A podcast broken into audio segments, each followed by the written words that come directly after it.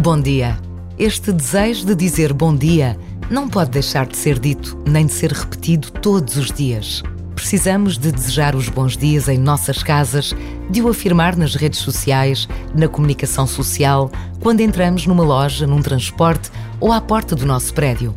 Todos os dias são diferentes, mais ou menos ocupados, tantas vezes cheios de interrogações, dúvidas ou até receios. Mas dizer bom dia ajuda sempre. E Deus está conosco.